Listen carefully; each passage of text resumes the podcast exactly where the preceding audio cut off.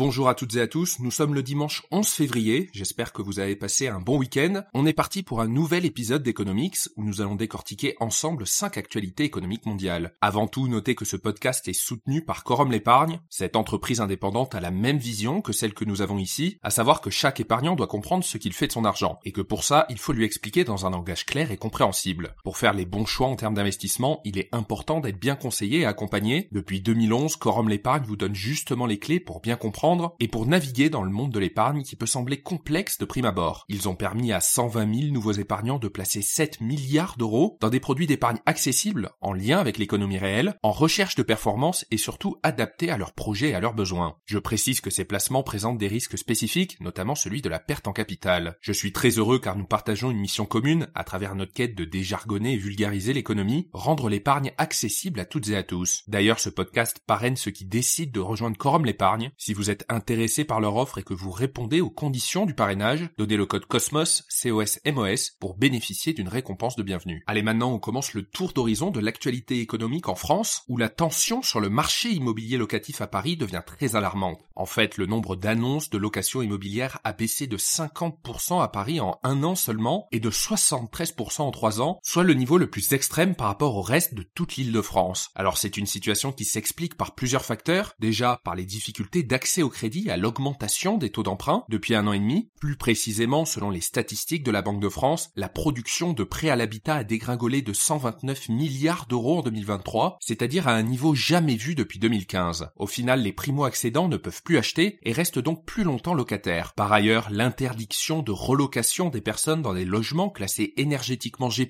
c'est-à-dire le pire niveau en termes de consommation énergétique, affecte fortement le parc immobilier parisien puisqu'il est constitué de 27% de logements G+.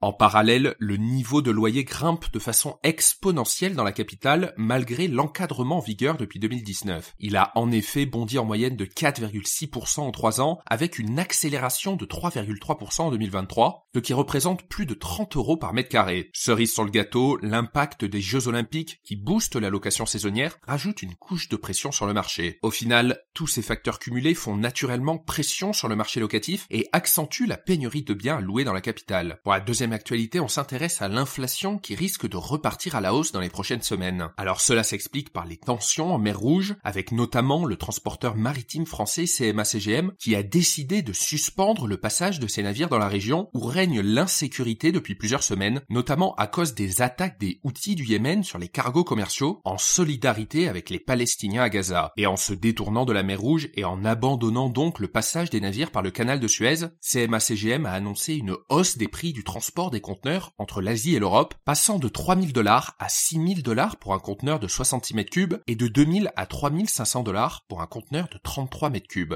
Et en fait, cela s'explique par l'obligation des navires de faire un long détour par le cap de Bonne-Espérance en Afrique du Sud, ce qui rallonge le parcours des navires et donc augmente naturellement la facture de carburant. Et au final, de nombreux analystes s'attendent à ce que cette hausse des prix de transport impacte globalement les produits et marchandises à destination de l'Europe. Selon Valdis Dombrovski, le commissaire européen au commerce, je cite, l'impact économique plus global sur les prix à la consommation dépendra beaucoup de la durée de cette crise et rappelle que entre 12 et 15% du trafic mondial emprunte cette route maritime ainsi que 30 à 35% des porte-conteneurs. Pour la troisième actualité, on revient en France où en 2024, l'attractivité du pays recule à son plus bas niveau depuis 7 ans. Principale cause, l'insécurité dans le pays. D'après l'enquête annuelle des conseillers du commerce extérieur qui réunit 1600 chefs d'entreprise français installés à l'étranger, la France dégringole dans son attractivité internationale. Plus précisément, l'ensemble des critères pris en compte dans l'étude dégringole, comme par exemple la qualité de vie, la sûreté des personnes, l'environnement culturel, la fiscalité, etc.,